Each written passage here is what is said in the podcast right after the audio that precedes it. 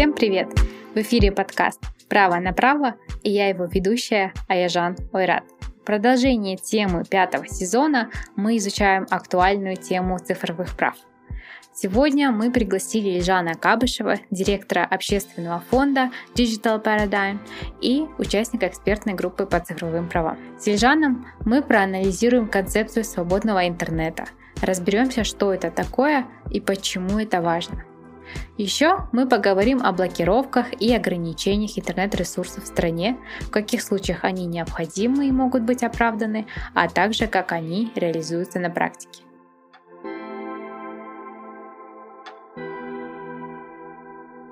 Добрый день, Ильжа. Добрый день. А, что значит э, выражение «свободный интернет» и почему это важно? Давайте начнем с определения. А, у нас есть такие международные документы, как Международный пакт о гражданских политических правах, а Всеобщая декларация о правах человека, где как раз и предусмотрена свобода выражения мнений. Эти документы еще были приняты после Второй мировой войны, где как раз указывалось, допустим, э, статья 19 Международного пакта, свобода выражения мнений. Это означает свободно искать, получать и распространять информацию вне зависимости от государственных границ. Ну, конечно, есть определенные ограничения, когда эта свобода ограничивается. То есть в случае национальной государственной безопасности, в случае защиты прав человека и личности, это право на свободу выражения мнений ограничивается. Соответственно, свободный интернет базируется на данной статье, и я понимаю, что в те времена еще не было таких современных информационно-коммуникационных технологий, интернета, и они не предполагали, что будет такая технология, которая сразу мгновенно передавать информацию вообще во всем мире. Но тем не менее, эти стандарты, они также распространяются на онлайн права человека. И свободный интернет это означает, такая концепция, когда любой человек может беспрепятственно пользоваться интернетом без какой-либо тотальной онлайн-цензуры, свободно искать, получать и распространять информацию и э, в целом прощать те интернет-ресурсы, которые он хочет посещать. Конечно, а, ограничения некоторых сайтов должно быть. А, это, допустим, которые прямо нарушают права человека. Допустим, это такие ресурсы, как... Darknet? Ну, да, я считаю, что Darknet, конечно, его, его практически невозможно уничтожить, потому что как бы это все находится в таком пространстве за ClearNet, за как бы чистым интернетом. То есть э, без соответствующего программного обеспечения туда невозможно попасть. Ну, там, конечно, распространяется такой контент, как продажа нелегального оружия, подделка документов, Продажа экзотических животных, да. людей, органов, все на свете. И там 3D-модели оружия, чтобы вы могли дома распечатать и так далее. Да, верно. Они ограничиваются, и как раз из-за этих ограничений они перешли в э, Darknet. Вот. В целом, свободный интернет, концепция свободного интернета, она такая.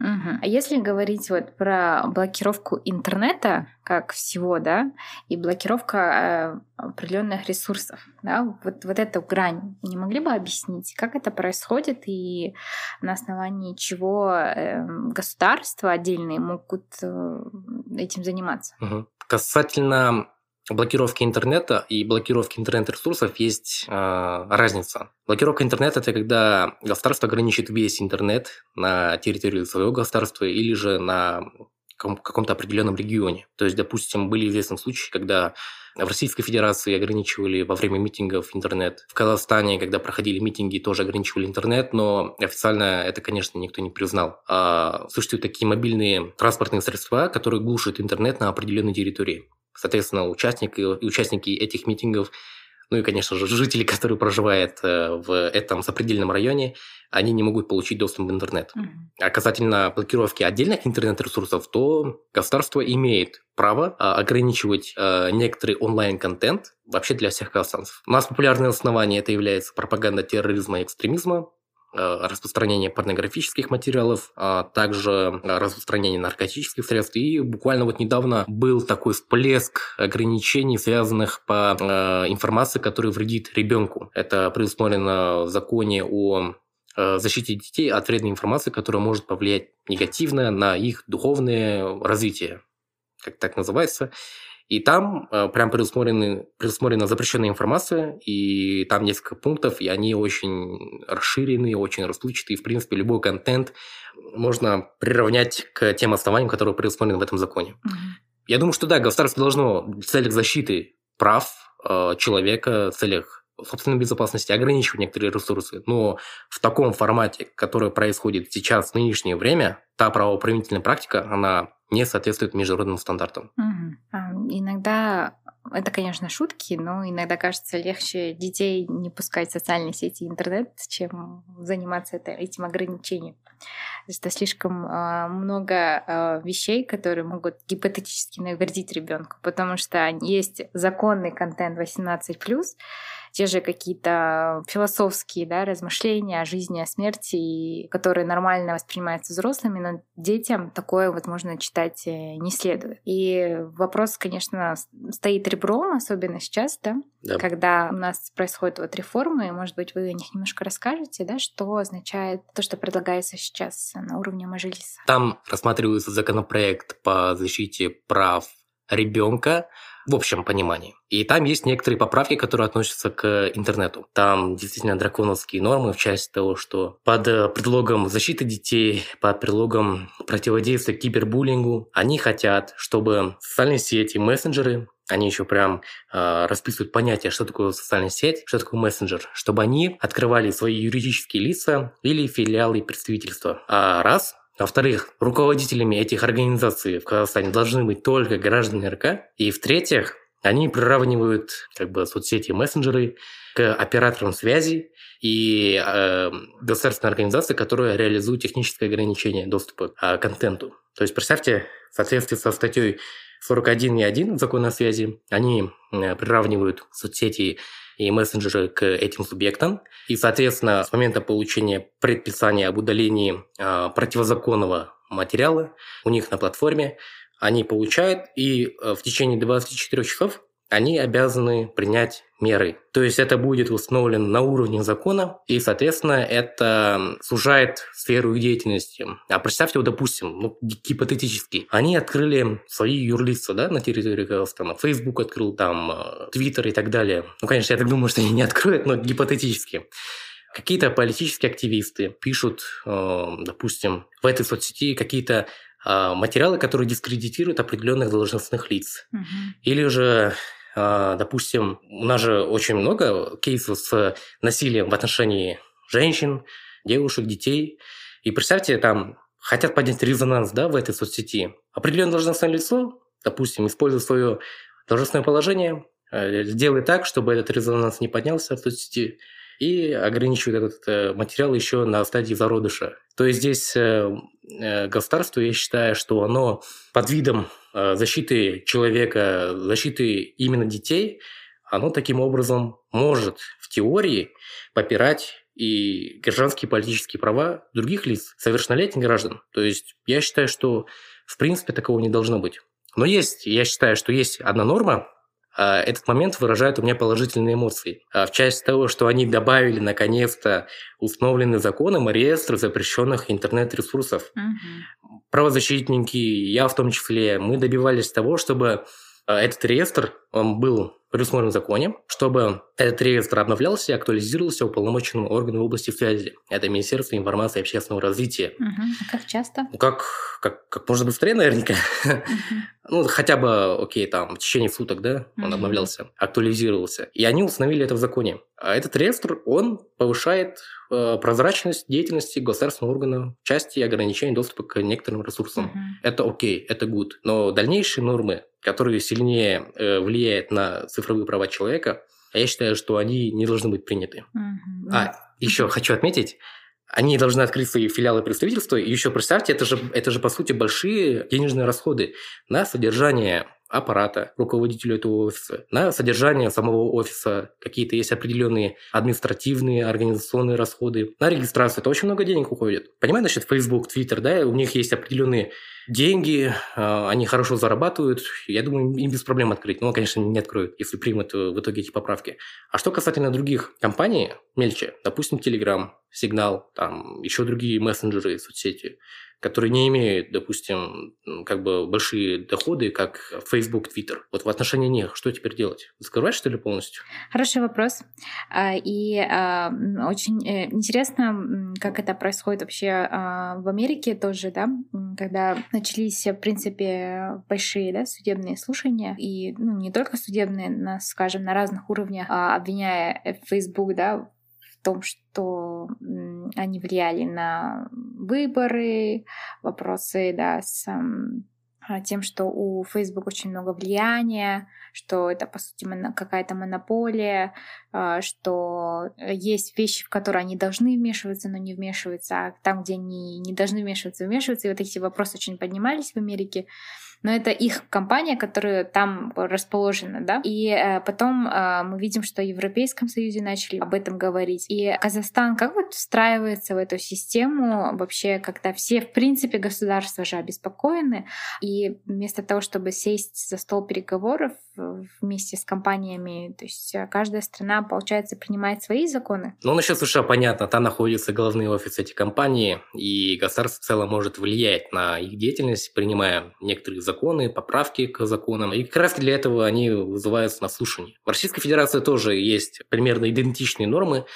но там связанные там, с э, реестром э, распространителей информации, то есть они входят в этот реестр, и, соответственно, они должны передавать информацию э, спецслужбам по запросу. И там, как бы, некоторые крупные компании, они зарегистрированы, допустим, Google зарегистрирован. Наверняка, может быть, вы видели видео, когда вот надеюсь, слушатели не знают, то, что в отношении Google, Twitter и других соцсетей были выписаны штрафы административные о привлечении их к административной ответственности за нарушение российского законодательства. И как раз там суды исполнительные приходили в этот офис в Москве, и они в целом пока что ничего не, не могли добиться, потому что в исполнительных документах был указан Google LLC, а в Российской Федерации находится ООО Google. И как бы таким образом они пока что выкрутились из э, ответственности. Но тем не менее, с Россией понятно, там рынок достаточно большой, крупный, и как бы в целом корпорациям есть что терять. Допустим, они потеряли э, такой рынок э, в лице Китая. Google пытался восстановить свое присутствие на территории КНР.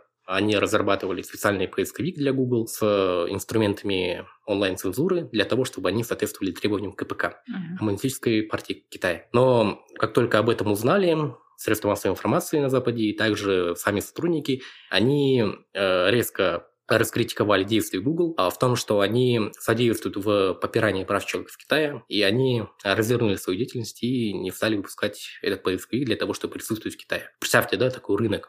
А что насчет Казахстана? Ну, Казахстан это, это не совсем интересный рынок для таких крупной компаний. 19 миллионов населения, э, не очень, так сказать, население, которое хорошо зарабатывает по отношению, допустим, как с Российской Федерацией, или же тем более с теми США или странами Западной Европы. Это игрок, который не очень интересен, и в случае чего, я думаю, что Facebook, Google и другие корпорации, они, в принципе, им легче потерять, чем терпеть репутационные риски в этом плане. А, да, сейчас есть такая тенденция, что некоторые страны, они, они требуют некую локализацию бизнеса на территории непосредственно этих стран, где они предоставляют свои информационные услуги населению. А в Узбекистане раз они не шли в обход там, посредством под предлогом противодействия кибербуллинга, защиты детей, и таким образом садили эти корпорации у себя в стране. Нет. Они посредством того, чтобы они легально оказывали услуги работали на территории, э, на территории Узбекистана, они а, сказали то, что окей, вы можете работать, но для этого нужно открыть юрлица для того, чтобы вы оплачивали налог на добавленную стоимость. То есть, как бы здесь видна конкретная связь, конкретный диалог между государством и этими а, субъектами бизнеса.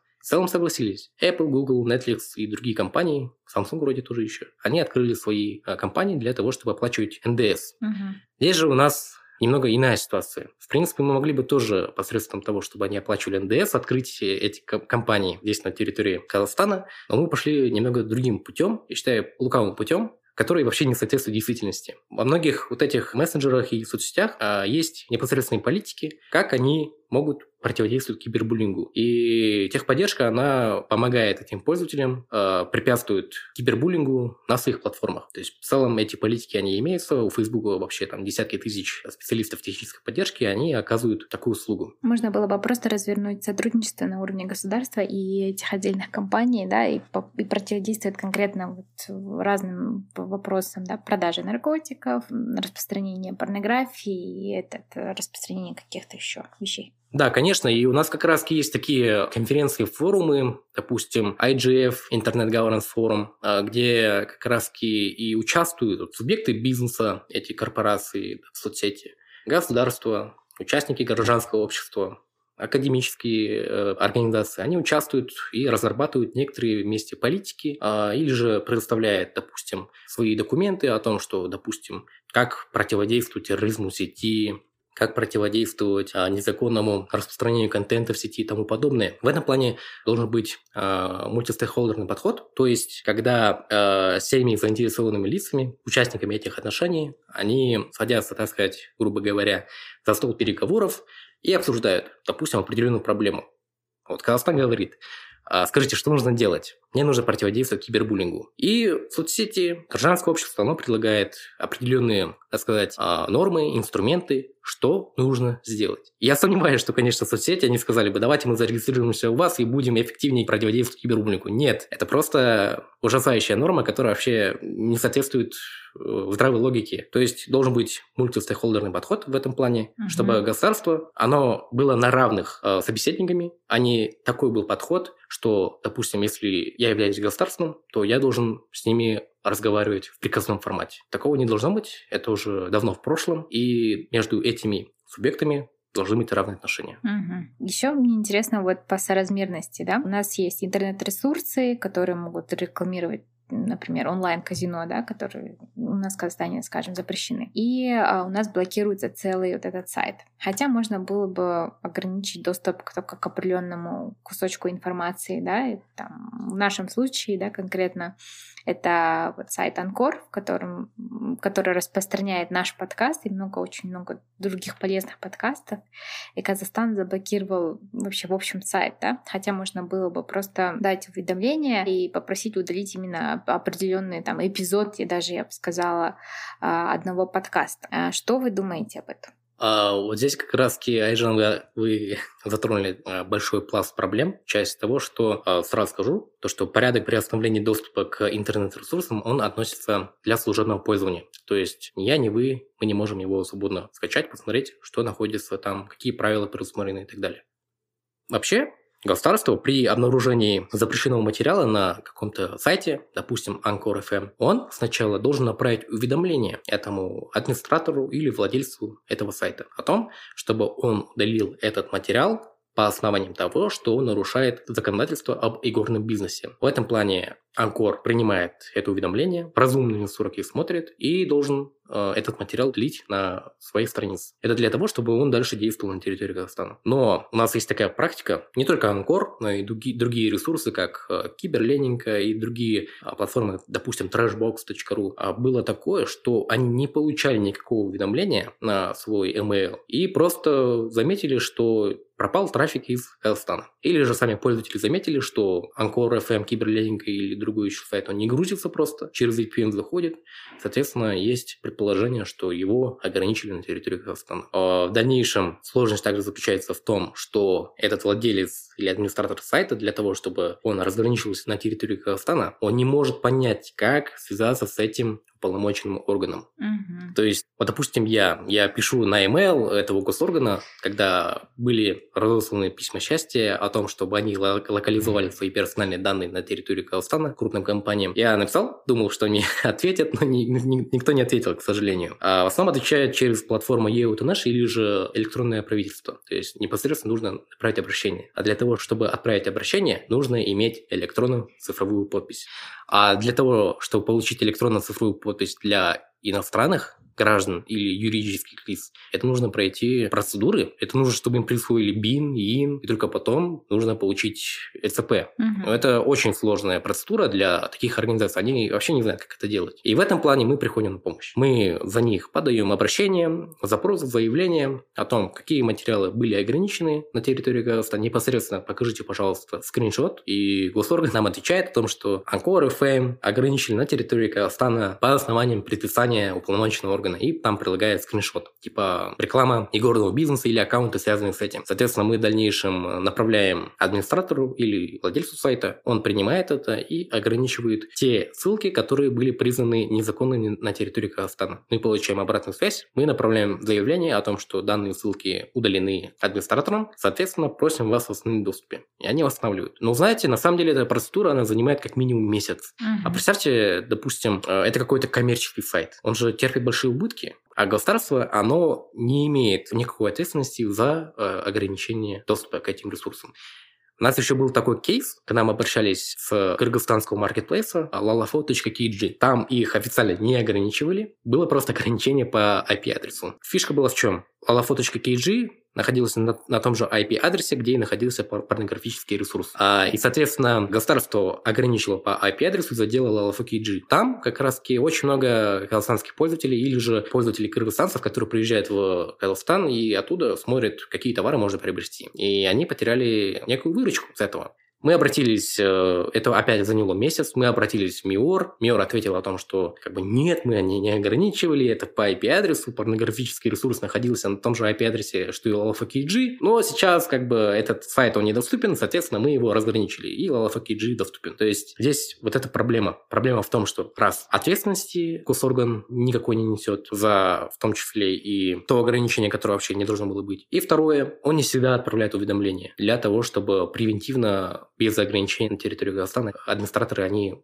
убрали этот контент со своего сайта. Ну, хотя бы у себя на сайте могли бы развешивать, да? Э, даже если они, как госорган, не могут найти администратора, они же могут у себя уже на странице госоргана сохранять эти уведомления, и чтобы были эти списки, чтобы эти списки обновлялись, и там простые граждане в случае вопроса они могли бы зайти, посмотреть и понять, почему этот сайт, на который они хотят зайти, заблокирован, заблокирован ли, и если заблокирован, то по какой причине. Вы знаете, как раз еще в 2018 году я писал Министерству информации о том, что, может быть, давайте вы будете более таким прозрачным госорганом. Допустим, человек заходит на запрещенный сайт. И он видит плашку такую, то, что данный сайт ограничен на территории Казахстана на основании там, решения суда или предписания уполномоченного органа. Угу. Такого дата блокировки такая-то. И, допустим, идет такая ссылка, которая ведет на официальный реестр запрещенных сайтов. Это для того, чтобы мошенники не пользовались такими плюшками. В части того, что был кейс о том, что к нам обратился человек, он вложился в какую-то криптовалюту, потом заходит однажды и видит, что данный сайт заблокирован на территории там, СНГ или на территории Казахстана, и для того, чтобы вернуть ваши деньги, пропишите свою фамилию, имя по паспорту, э, ваши реквизиты, номер счета, CVV, фото паспорта и селфи с паспортом. Mm-hmm. То есть некоторые мошенники, они так злоупотребляют. А почему? Потому что э, законом не урегулирован этот тонкий момент. Да. И я рекомендовал еще в 2018 году такую инициативу, чтобы они, допустим, как ВКонтакте, они же делают, некоторые сайты, они, э, сообщества или группы, они ограничены на территории Казахстана, и там прям написано, то, что на основании предписания какой-то комитет и Министерства информации.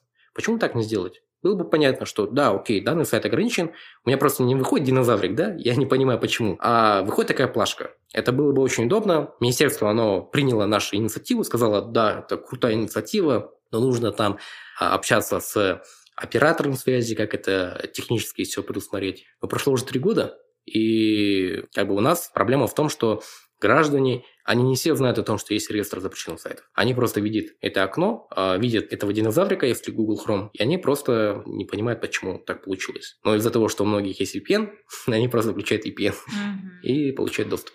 Да, действительно, без вот этой плашки создается такая среда, да, то есть э, государственный орган своим бездействием создает эту атмосферу, что мошенники а, могут вот такие сообщения создавать, и наши граждане а, могут там лишиться своих денег или каких-то важных данных, да, а, обмениваясь с мошенниками, и было бы хорошо, если бы такая плашка у нас бы появилась.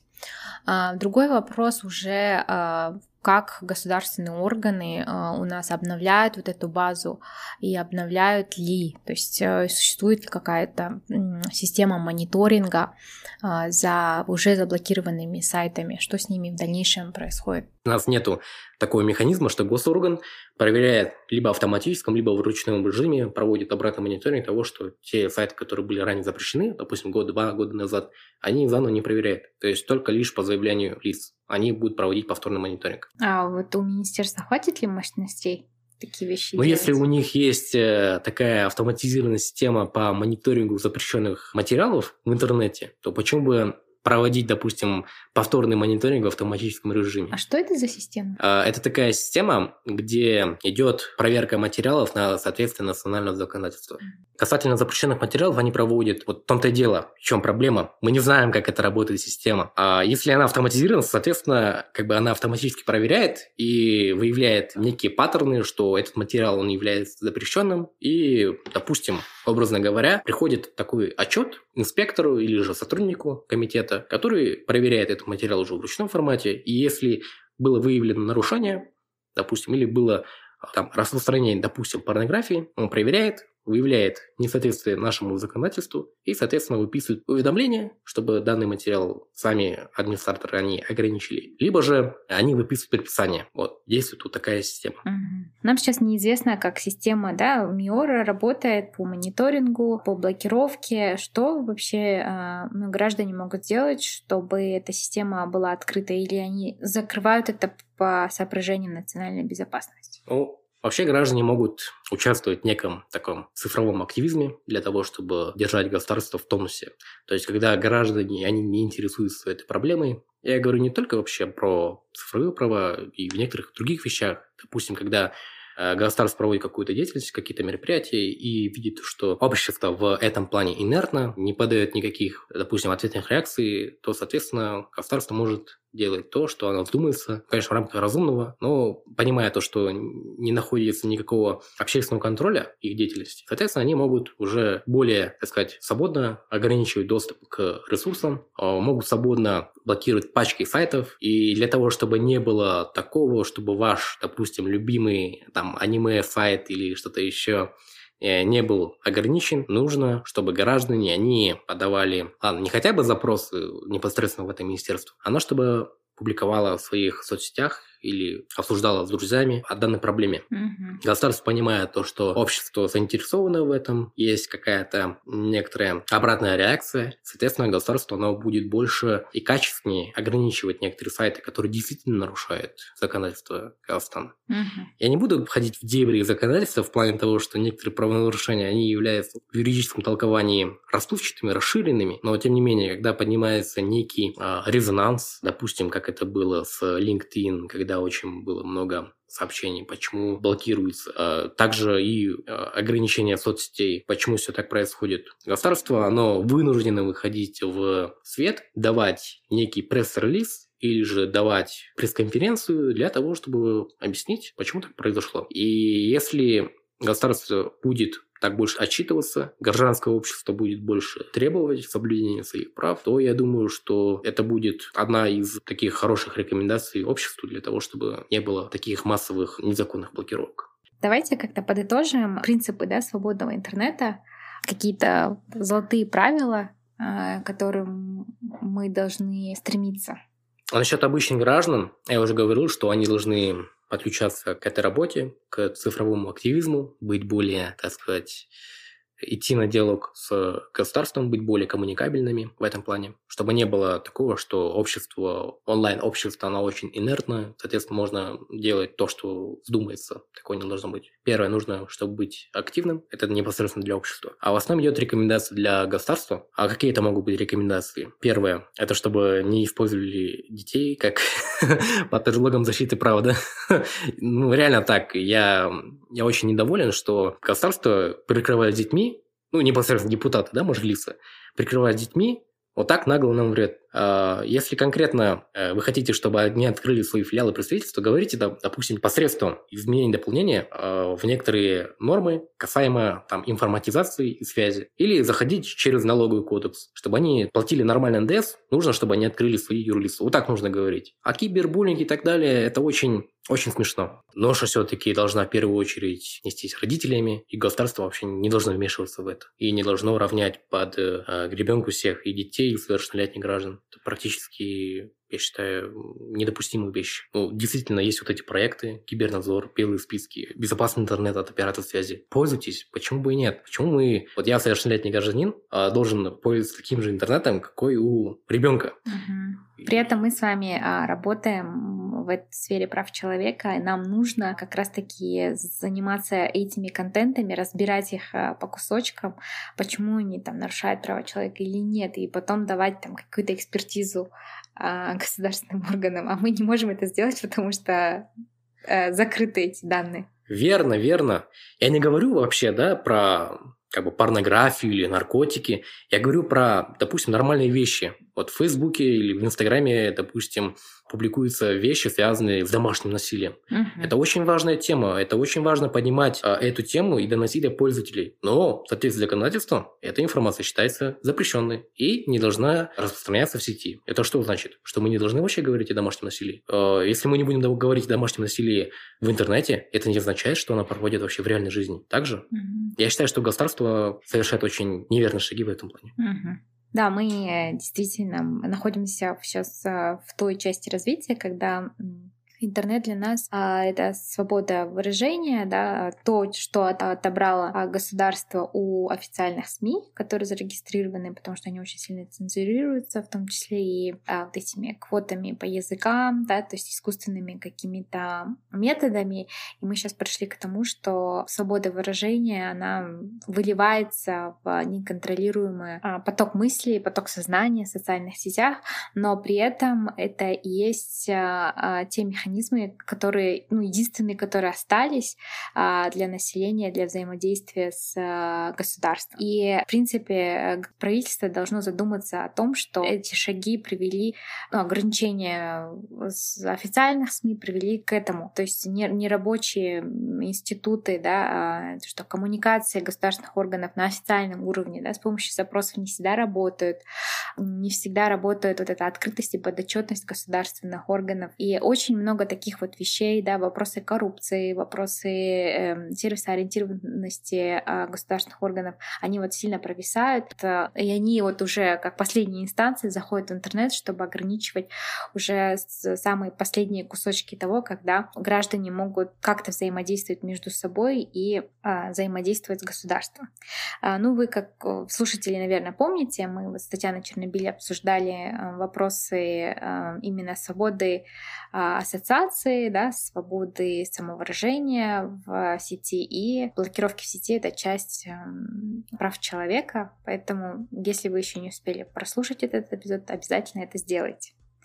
И мы благодарим Ильжана за участие в нашем подкасте. Спасибо, Ильжан, за приглашение. Было очень интересно. Как и говорил, будьте или становитесь в ряды э, цифровых активистов, чтобы наши с вами права в интернете, они никоим образом не ограничивались, а наоборот, чтобы государство гарантировало этих права человека в интернете, чтобы оно прям лелеяло, чтобы люди, они чувствовали максимально свободно в интернете, но также и в офлайн жизни. Так. Спасибо большое, Жан. Всего вам хорошего. Спасибо. До свидания.